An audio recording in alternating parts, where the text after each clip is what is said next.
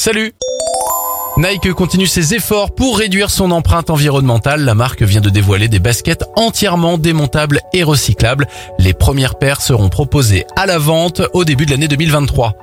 À l'approche du terme de leur grossesse, les femmes enceintes habitant à plus de 45 minutes d'une maternité pourront désormais bénéficier d'un hébergement non médicalisé de 5 jours entièrement pris en charge par l'assurance maladie, ainsi que le transport domicile-hébergement, une bonne nouvelle pour les futures mamans habitant dans les déserts médicaux. Enfin, notre courageuse de la semaine s'appelle Marion. Il y a quelques jours, elle a tenu à bout de bras un jeune homme qui voulait se jeter d'un pont de Concarneau. Avec l'aide d'autres personnes, elle a réussi à le faire remonter. L'homme a été ensuite pris en charge par les pompiers.